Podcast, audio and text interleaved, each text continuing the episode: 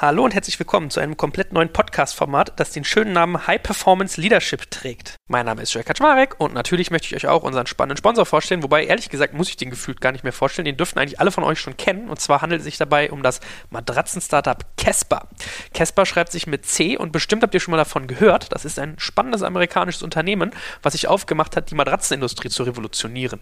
Denn, wie das ja so ist, Matratzenkauf ist ja irgendwie kompliziert und die Jungs und Mädels haben sich gesagt, hey, das muss einfacher gehen. Also also hat sich das Ingenieur- und Design-Team von denen ein paar tausend Stunden eingesperrt und hat die Casper-Matratze entwickelt. Und zwar vereint diese Matratze federnden Latex und stützende Memory-Schäume zu einer Schlafoberfläche, die nie zu hart und nie zu weich ist.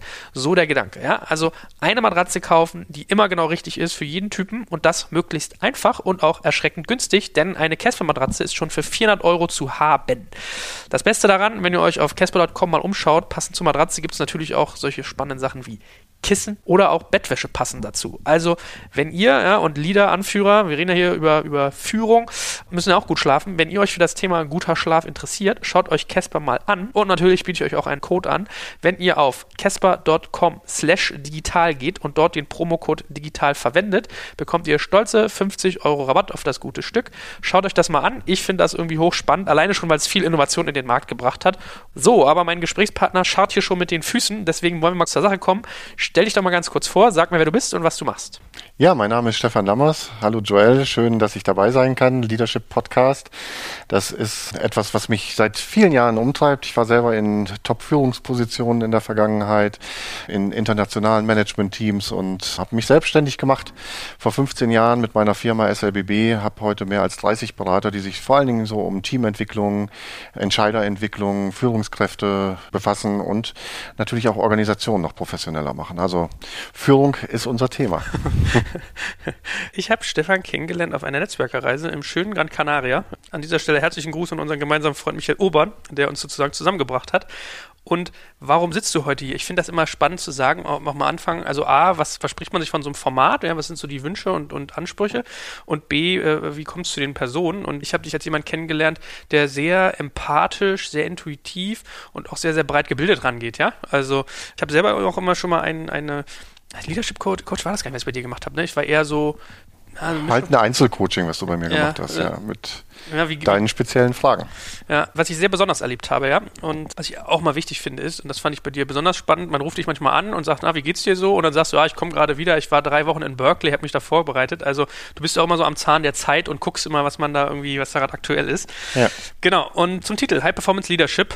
Jetzt wollen wir natürlich so ein bisschen verstehen, was ist eigentlich High Performance? Willst du eigentlich mal einen Satz da sagen, warum du das machst, was, warum dir das am Herzen liegt? Warum hast du das zu deinem Thema gemacht insgesamt? Also erstmal gekommen zu diesem Thema High Performance bin ich äh, durch Sport, durch den Sport. Ich war zweiter Vorsitzender von einem Handball-Bundesligisten und wir haben immer im Abstiegskampf gesteckt. Und äh, irgendwann fragten die mich dann mal, kannst du nicht vielleicht mal ein Coaching machen bei uns? Und das ist voll in die Hose gegangen. Die Kollegen dachten einfach, das geht immer noch mehr über den Körper, alles mehr trainieren, noch härter sein und dann kriegen wir das schon auf die Reihe und, und werden uns gegen den Abstieg wehren. Und ich hatte eigentlich schon vor, mehr auf der mentalen Basis zu arbeiten. Und das war damals noch nicht so richtig angekommen. Und bei mir ist das so, schnelles Scheitern ist ja heute ein großes Thema. Und schnelles Scheitern ist für mich eben auch so ein Punkt, wo ich dann anfange, sofort aktiv zu werden und sage, wenn ich gescheitert bin irgendwo, dann will ich das lernen und dann will ich das begreifen, wie das geht. Habe damals eine Sportmentaltrainer und Sportmental-Coach-Ausbildung gemacht und habe da einfach so für mich auch nochmal so entdeckt, was macht eigentlich die Leidenschaft von Hochleistung aus. Und Hochleistung ist eben nicht nur die ganze Zeit powern und, und hart trainieren, sondern da stecken noch ganz viele andere Facetten drin. Und deswegen ist dieses Thema für mich so wichtig auch in Führung. Und es gibt wahnsinnig viele Analogien einfach zwischen dem Sport und der Führung auch. Na, dann lass uns doch mal so ein bisschen heranrobben. Was würdest du sagen, versteht man unter High Performance Leadership? Also Leadership generell meint ja das Führen anderer Menschen zu einem gemeinsamen Ziel. Aber was konkret wäre dann High Performance in dem Kontext? High Performance heißt letztendlich, dass es eine andere Art der Zusammenarbeit gibt, nämlich dass die Zahnräder ineinander greifen und sich gegenseitig ergänzen. Teams werden ganz, ganz oft falsch aufgestellt. Teams werden aufgestellt von einer Führungskraft, die eine bestimmte Vorstellung hat, was gut und was richtig ist. Und diese Führungskraft sucht sich dann oftmals so Klone von sich selbst aus. Und irgendwie funktioniert das dann nicht, weil vieles vom Gleichen macht es nicht unbedingt besser. Und gute Teams funktionieren eben, indem sie heterogen ergänzend sind. Also indem sie komplementär sind, indem sie sich aber auf der anderen Seite auch ergänzen. Und da muss man schon sehr genau hingucken, wer sind da die richtigen Spieler in so einem Spiel und haben die auch so einen gemeinsamen Fokus, wo sie hinwollen. Das unterscheidet High-Performance-Teams einfach von anderen und da wird auch eine Leistungsfähigkeit einfach deutlich. Für mich gibt es, um das vielleicht auch noch kurz anzufügen, für mich gibt es einfach ein, ein super Beispiel, wenn ich so gefragt werde, was ist denn eigentlich, hast du mal so ein Beispiel für so ein High-Performance-Team? Dann denke ich immer ans Segeln, an den America's Cup, der letztes Mal in San Francisco stattgefunden hat, den ich da vor Augen habe. Da werden immer neun Siegesrunden gesegelt, bis dann der Sieger zum Schluss feststeht. Und die Neuseeländer lagen 8 zu 1 vorne gegen die Amerikaner. Jetzt kann man ja sagen, super, was die meisten Teams dann machen, 8 zu 1, dann fahren wir jetzt mal ehrenvoll dieses Rennen zu Ende. Die Amerikaner haben das nicht getan. Die Amerikaner haben sich Gedanken darüber gemacht, was müssen wir umstellen, um am Ende noch der Sieger zu werden. Und hatten die ganze Zeit die Motivation, das noch zu gewinnen. Und die haben zum Schluss 9 zu 8 gewonnen. Und das ist einfach, das ist High Performance. Da nicht aufzugeben, das Ziel vor Augen zu behalten und zu sagen, wow, wir haben doch alle Möglichkeiten. Wenn die 8 zu 1 führen, dann haben wir zum Schluss auch die Möglichkeit, acht Rennen hintereinander zu gewinnen und am Ende der große Sieger zu sein. Ich könnte mir vorstellen, dass auch Menschen, die das jetzt hören, dass das oft auch mit Angst verbunden ist. Ja, ich habe mich dabei auch ertappt, wenn man High Performance Leadership anhört, dann denkt man so, oh Gott, ich habe ja schon so viele E-Mails, ich muss ja schon dauernd online sein und so schnell reagieren und so viel machen und so viele Meetings und jetzt kommt auch noch High Performance. Jetzt werde ich auch noch unter Druck gesetzt. Jetzt muss das auch noch irgendwie besonders gut sein. Ich werde kontrolliert etc. Darum geht es aber nicht, habe ich so ein bisschen verstanden. Vielleicht kannst du ja da mal ein, zwei Sätze zu sagen. Das ist sehr, sehr oft eine falsche Annahme, dass es da wirklich um zusätzliche Arbeitsbelastung und zusätzlichen Druck gibt. Und wir haben aktuell in diesem Jahr auch eine Studie zum Thema Hochleistung bei uns im Unternehmen gemacht und haben da auch zwei verschiedene Gruppen nebeneinander laufen lassen. Wir haben nämlich einmal Executives befragt, was ihr unter High Performance versteht. Und wir haben Personaler gefragt, was sie unter High Performance äh, verstehen. Und es gab signifikante Unterschiede dass die Personaler eben so diese Befürchtung haben, die du jetzt auch gerade geäußert hast, Joel, mit diesem Thema zusätzliche Belastung. Die Leute sind alle schon sowieso überlastet, Ausbeutung und was auch immer waren so die Attribute sehr stark. Und bei den Führungskräften ging es eher dazu, wie können wir perfekt zusammenarbeiten, was äh, hilft uns, Hinderungsgründe wegzunehmen, und das ist es eigentlich, wo es bei High Performance geht. Im Grunde genommen geht es darum, die Dinge leichter laufen zu lassen. Also, dass man sich so, im Fußball würde man sagen, dass man so die Passwege und die Laufwege kennt. Und man muss jetzt nicht die unnützen Meter machen, sondern das hat alles Sinn, wenn ich da irgendwo hinlaufe und ergänzt sich einfach gut. Und so in der Psychologie würde man sagen, dass man dieses Flow-Erlebnis hat. Also, dass man abends auf die Uhr schaut und völlig verstört ist, dass es schon so spät ist, weil äh, gefühlt hat man so unendlich viel geschafft, aber es ist ist noch dieses Gefühl, es ist noch ganz viel Energie da. Und das ist auch, was High Performance eben ausmacht. Dieses Zusammenspiel, Laufwege kennen, Automatismen und Rituale zu haben. Das heißt, ich muss nicht immer stundenlang in irgendwelchen nervtötenden Meetings verbringen, um mich abzustimmen, sondern das habe ich gemacht. Ich kann mich dann auf den anderen verlassen und dadurch wird für mich die Arbeit viel leichter, weil ich mich auf meine Themen konzentrieren kann. Ich die Kompetenz und auch die Verantwortung dafür habe, meine Dinge zu machen. Das macht es einfacher und das belegen auch Studien. Es gibt beispielsweise auch dort eine Studie, dass im High-Performance-Bereich die Burnout-Rate um 25 Prozent niedriger ist als in normalen Teams. Ah, okay, interessant. Also ein, ein, Viertel der Leute weniger brennt aus, obwohl man mehr schafft, was genau. ja für viele erstmal das klingt ja erstmal. Äh, Total. Dann lass uns aber da mal ein bisschen konkreter werden. Was sind denn so Arbeitsprinzipien für High Performance Leadership und was für eine Bedeutung verbinden sich damit? Ich gehe jetzt mal erstmal so ein bisschen in die Old Economy Welt rein. Old Economy Firmen sind oftmals so nach einem sogenannten transaktionalen Führungsstil geführt. Das heißt, man unterscheidet so in unserer Denke nach drei verschiedenen Ebenen. Also einmal den als Führungskraft als Leiter. Das ist sehr stark derjenige, der vorgibt. Dann wird es von den Mitarbeitern umgesetzt. Der Leiter kontrolliert, ist das Ganze gut geworden. Wenn nicht, wird nochmal nachgearbeitet oder es wird nach dem Schuldigen gesucht, wie auch immer. Gibt es die zweite Ebene, das ist der Manager. Der Manager ist derjenige, der dann stärker auch in dieses Organisierende reingeht und dafür sorgt, was hat eigentlich Priorität. Und zum Schluss es kommt dann erst der Leader. Das ist dann derjenige, der inspirational führt, der also eine Vision teilt, der die Leute motiviert, dass sie selber eine hohe Verantwortung haben. Und dieser dritte Bereich Leader findet eigentlich relativ selten in Old Economy Unternehmen statt. Das wird sehr oft sehr stark tra äh, transaktional geführt. Das heißt eben mit Vorgabe, Kontrolle. Und ein High-Performance-Team arbeitet anders. Ein High-Performance-Team hat eine sehr klare Vorstellung davon, was ist unsere gemeinsame Vision, was sind auch unsere gemeinsamen Ziele, die wir dafür erreichen müssen, um dahin zu kommen. Was ist auch unser gemeinsames Team- und Führungsverständnis, wie wir das machen wollen? Die Protagonisten kennen sich sehr, sehr gut. Es hat eine sehr, sehr qualifizierte Personalauswahl auch äh, stattgefunden. Das ist auch oft das, was wir so begleiten, ne? in dieser Teamentwicklung, dieses Kennenlernen, sich zu vertrauen, hinzugucken, möglicherweise auch mit psychologischen Tests zu gucken, was sind das eigentlich für Typen, die hier sind, welche Rollen sind hier eigentlich schon verteilt in dem Team, wo muss es möglicherweise noch ergänzt werden, also welchen Typus muss ich dazu holen und das kann man eben mit einer Reflexion der Führungskraft und mit dem Bewusstsein einfach viel, viel besser machen, weil die Führungskraft in diesem Moment ja davon weggehen muss, eben den eigenen Klon einzustellen und das fällt uns nicht leicht. Wir lieben es eben einfach lieber, den einzustellen, der uns sehr, sehr ähnlich ist.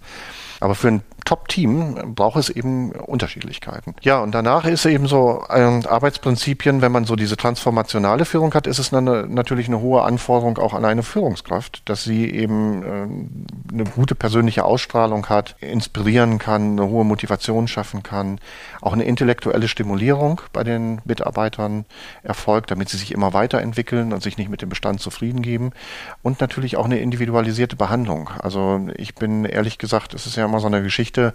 Man redet ja immer gerne so über Gerechtigkeit und Fairness auch in Unternehmen. Ich sage immer, im beruflichen Kontext haben die nichts zu suchen, weil das ist was ganz Individuelles gefühlt. Was für mich fair ist, muss für einen anderen nicht fair sein. Und was für mich gerecht ist, muss für einen anderen nicht gerecht sein.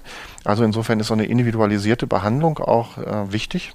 Und, und gute Leute sind auch oftmals so wie Künstler. Die brauchen so eine besondere Ansprache, um auch wirklich das letzte Potenzial da rauszukitzeln. Aber mal ganz kurz äh, zu ja. diesem eingehakt zu diesem transaktionalen Führungsstil. Ja. Das klingt ein bisschen defizitär, wie du das eigentlich beschreibst. Oder habe ich das falsch rausgehört? Ne? Also so ein bisschen, weil du auch gesagt hast, bestrafen, man lässt machen und das kontrollieren, das fühlt ja. sich irgendwie nicht, also nicht selbstbestimmt eigentlich an. Genau, das ist eben über, äh, überhaupt nicht selbstbestimmt mhm. letztendlich und deswegen ist der transaktionale Führungsstil auch etwas, was eher ein bisschen der Vergangenheit angehört und man geht eben heute in diesen sogenannten transformationalen Führungsstil, den ich gerade so genannt habe, mit persönlicher Ausstrahlung, äh, Inspiration und Motivation. Und manchmal ist es auch beides. Also ein Stück weit braucht es ja diesen Rahmen der Klarheit und der ist dann oftmals auch vorgegeben, wo ich so als Führungskraft die Leitplanken vorgebe. Das ist dann vielleicht auch noch ein bisschen transaktional. Aber die Verantwortung, wie ich das mache und wie ich das herstelle, liegt dann eher im Team. Und das ist dann eben auch diese transformationale Führung, wo ich dann die Leute inspiriere und vielleicht auch sogar als Führungskraft ein Dienstleister bin, die richtigen Rahmenbedingungen zu schaffen, dass meine Mitarbeiter richtig gut funktionieren. Gut, dann ich nehme jetzt schon mal vorweg, ja, weil viele vielleicht jetzt genau schon, also da kann man ja in ganz viele Einzelthemen reintauchen. Das machen ja, wir natürlich genau. peu à peu. Ja. Also unsere zweite Folge wird sich nämlich genau so einem Thema mal widmen. Wie schafft man eigentlich Vision? Wie motiviert man Leute? Wie geht man darauf ein? Und die dritte Folge, jetzt machen wir hier mal echt äh, Sneak Preview, da werden wir natürlich mal ein bisschen versuchen, auch was für Leute kriegt man da, ja? Also ja. ich habe das mit Katja Nettesheim im Medienbereich auch schon mal gemacht, aber mit einem anderen Denkmodell, dass man gesagt hat, was ist eine digitale Kultur und worauf muss ich achten? Und wir machen das sozusagen aus High Performance Leadership sich dann auch. Jetzt hast du gesagt, Old Economy funktioniert nach diesem transaktionalen Führungsstil. Dem entnehme ich jetzt mal, dass es auch eine New Economy gibt, die einen anderen Stil hat oder wo zumindest es Unterschiede gibt. Oder habe ich das missverstanden? Nee, der, der, also in der, in der Old Economy ist vorrangig der transaktionale Führungsstil und es wird gerade ganz, ganz viel gemacht und viele Teams sind da unterwegs, die in den transformationalen Führungsstil reingehen. Also ähm, wenn ich da ein, ein Beispiel nenne, ich war letztens mit einem Bankteam, 50 Leute in einem Coworking Space in Essen, Unperfekthaus. Wir haben da gearbeitet und wir haben am Vorabend, die Mitarbeiter wussten das vorher nicht, wir haben am Vorabend in den Räumen der Bank gearbeitet und ja, wie es so ne? schwarze Anzüge Züge sehr klar, klar gegliederte Reihen, wer wo sitzt und diese Erwartungshaltung, jetzt kommt was von vorne. Und wir sind dann an diesem Abend mit dieser Überraschung gekommen, nächsten Tag sind wir im Unperfekthaus. Und da sah man schon erstmal totales Erstaunen und auch Unsicherheit, was bedeutet das denn jetzt eigentlich für uns? Und dann sind wir am nächsten Tag in diesem Unperfekthaus gewesen. Und die mussten dann morgens erstmal halt so Barcamp-mäßig für ihre Themen betteln, wer kommt dann in mein Team rein und ordentlich Werbung machen. Die haben dann gleich so ein Team-Coaching da vorne gekriegt, wie sie das richtig machen müssen, für ihre Sachen zu fighten. Und dann haben wir gesagt, sucht euch diese Themen aus, die euch interessieren, macht da mit und haben gesagt, es ist eure Selbstverantwortung, es ist eure Selbstverantwortung, wie ihr diesen Tag gestaltet. Und sucht euch nur möglichst nicht so große Teams. Und ein Team ging dann unten ins Restaurant rein, saß da beim Essen und da saßen sieben Leute und dann bin ich dazugekommen und habe gesagt, sagt mal, sieben Leute, das, sind das nicht ein bisschen viel für dieses Thema? Und dann guckten die sich auch erst so ein bisschen verschämt an, sage ich jetzt mal. Und dann sagte eine Dame dann irgendwann zu mir, Ja, haben wir zu Anfang auch gedacht, aber einer geht gleich einen Pullover in der Stadt kaufen, einer geht gleich kickern und dann haben wir genau die richtige Größe. Dann habe ich gedacht, ja, wow, wie schnell das gerade geht, das anzunehmen und wenn ich sehe einfach, wie produktiv dieser Tag war, was herausgekommen ist, war einfach großartig. In der New Economy sehe ich letztendlich beides. Also es ist ganz spannend. Ich sehe auf der einen Seite dadurch, dass diese Vision so klar ist, eine unheimliche Motivation und eine unheimliche Inspiration auch für die Leute. Ich erlebe es aber leider auch, wenn es dann manchmal schwierig wird für die Visionäre, äh, für die äh, Unternehmer, die eine Idee haben und da klappt jetzt nicht alles sofort so, wie sie das sich vorstellen, dann ist da ganz schnell auch Schluss mit dieser Inspiration und dann wird es auch gerade hochgradig transaktional und autoritär.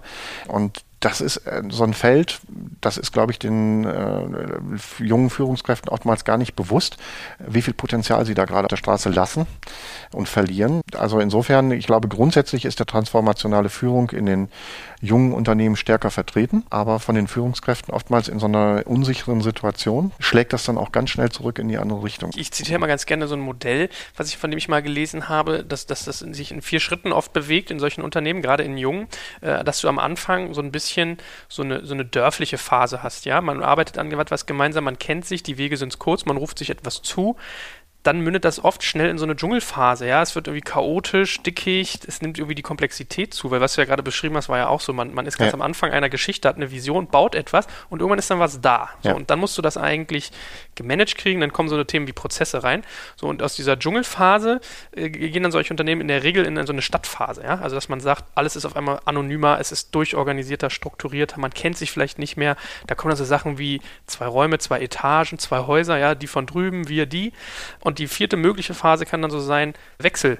Ja, also ein Unternehmenswechsel, so eine Wanderkultur so ein bisschen, weil man halt genauso diesen, diese Art verliert. Ja, und das, ja. deswegen, das finde ich ganz spannend, wenn wir das nochmal rausarbeiten im, im Zuge unserer Reihe. Und äh, da kommen wir, wie gesagt, beim nächsten Mal zum Thema Vision und aber auch Teamfindungsprozesse, wie das sozusagen sich wandelt. Also von etwas schaffen und etwas ist da und ich muss es verwalten und ausbauen. Das sind ja ganz interessante, ja, ganz andere Zyklen. Absolut. Und, und da ist es auch immer wieder wichtig, und das können wir gerne weiter besprechen, darauf zu achten, was ist eigentlich so eine erhaltenswerte Kultur, die wir auch mit in die nächste Phase nehmen wollen. Und das braucht eben Bewusstsein. Das passiert nicht einfach so. Dazu ist die, die Geschwindigkeit einfach viel zu schnell, in der wir unterwegs sind. Und dafür braucht es eben Zeit und Raum, um sich darüber Gedanken zu machen und dem auch wirklich einen Wert beizumessen. Lass uns doch vielleicht zum Abschluss auch nochmal so ein bisschen ganz kurz anreiten, was sind eigentlich Vorteile von High Performance Leadership und was sind eigentlich Nachteile? Also der Vorteil von High Performance Leadership ist, dass es eine viel, viel höhere Effizienz gibt, dass es eine andere Leichtigkeit und in der Regel viel, viel mehr Spaß gibt. Ja, das Feedback auch wieder von einer Kundin bekommen, die sagte, wir haben ein Jahr echt ein hartes Jahr gehabt, in unserem Team uns aufzubauen und wir haben auch so manches Mal geflucht. Ähm, aber was wir jetzt für einen Spaß haben und wie das jetzt läuft, ist einfach großartig. Und ich glaube, das ist so eins der, der Hauptvorteile, der da ist. Also das wird einfach leichter. Die Führungskraft kann sich in der Regel stärker auf äh, eine strategische Entwicklung konzentrieren und ist dadurch auch immer schon so einen Schritt voraus, gut für das Team zu sorgen, wo es in der Zukunft hingeht. Das heißt, es gibt auch so eine stärkere Geschwindigkeit in der Veränderung und in der Bewegung und die ist gut gesteuert von der Führungskraft weil sie schon Zeit hat, sich so mit der Zukunft zu beschäftigen. Nachteile, die es bei High-Performance-Teams gibt, ist, dass es eben zu Anfang die Zeit braucht, sich damit auseinanderzusetzen. Und es braucht Zeit. Und wir sind heute wahnsinnig aufgabenorientiert. Ja, es kommt irgendwie eine neue Task und die muss jetzt bewältigt werden. Und dann kommt die nächste und die muss bewältigt werden. Und wir kümmern uns viel zu wenig darum, auf welche Art und Weise tun wir das am besten. Und wir kümmern uns viel zu wenig darum, wofür tun wir das eigentlich. Und sich diese Zeit zu Anfang zu nehmen, zu sagen, wofür tun wir das eigentlich und was ist die beste Art und Weise, wie wir das herstellen können und was sind die besten Leute, die wir dafür brauchen. Diese Zeit dafür zu nehmen zu Anfang, das fällt vielen schwer. Und das ist aber so eine Zeit zu Anfang. Projekte scheitern oft daran, dass sich zu Anfang nicht genug Zeit genommen wird, um die die richtige Basis zu schaffen. Und dann, das kostet nach hinten wahnsinnig Zeit, das wieder aufzurollen. Und ähnlich ist es bei High-Performance-Teams auch. Und das muss man in Kauf nehmen. Die Bereitschaft braucht man dafür. Und vielleicht mein Hinweis auch nochmal für den nächsten Podcast. Es gibt ein schönes Modell, wo wir beim nächsten Mal auch darauf eingehen werden. Das ist der Golden Circle. Der Golden Circle ist von dem Simon Sinek schön erklärt. Simon Sinek findet man auch im Internet. Da gibt es ein tolles TED-Video dazu. Also einfach in die Suchmaschine Simon Sinek eingeben mit dem Thema Why und TED. Dann kommt hier How Leaders Inspire People. Sehenswert, das kann man sich auch mehrfach anschauen und das ist vielleicht auch nochmal eine gute Grundlage als Vorbereitung für den nächsten Podcast. Weil da werden wir über dieses Thema nochmal sprechen. Genau, beim nächsten Mal geht es nämlich um das ganze Thema Vision. Das heißt, genau diesen Gedanken, dieses äh, sich gemeinsam formieren und sagen, wie möchte man eigentlich was gemeinsam schaffen. Alle, die natürlich zuhören, sind auch herzlich eingeladen, wenn ihr unsere Vision unterstützen wollt, dass ihr bei iTunes irgendwie mal fleißig Bewertung für uns hinterlasst. Mein äh, Vermarkter sagt immer, ich soll ganz frech sein und immer nur 5-Sterne-Bewertung abfragen, weil die nur helfen. Also tut das gerne. Wir hoffen, dass euch das interessiert und ich freue mich schon, dass wir das weiter fortführen. Danke dir schon mal ganz herzlich. Danke dir auch, Joel. Bis dann.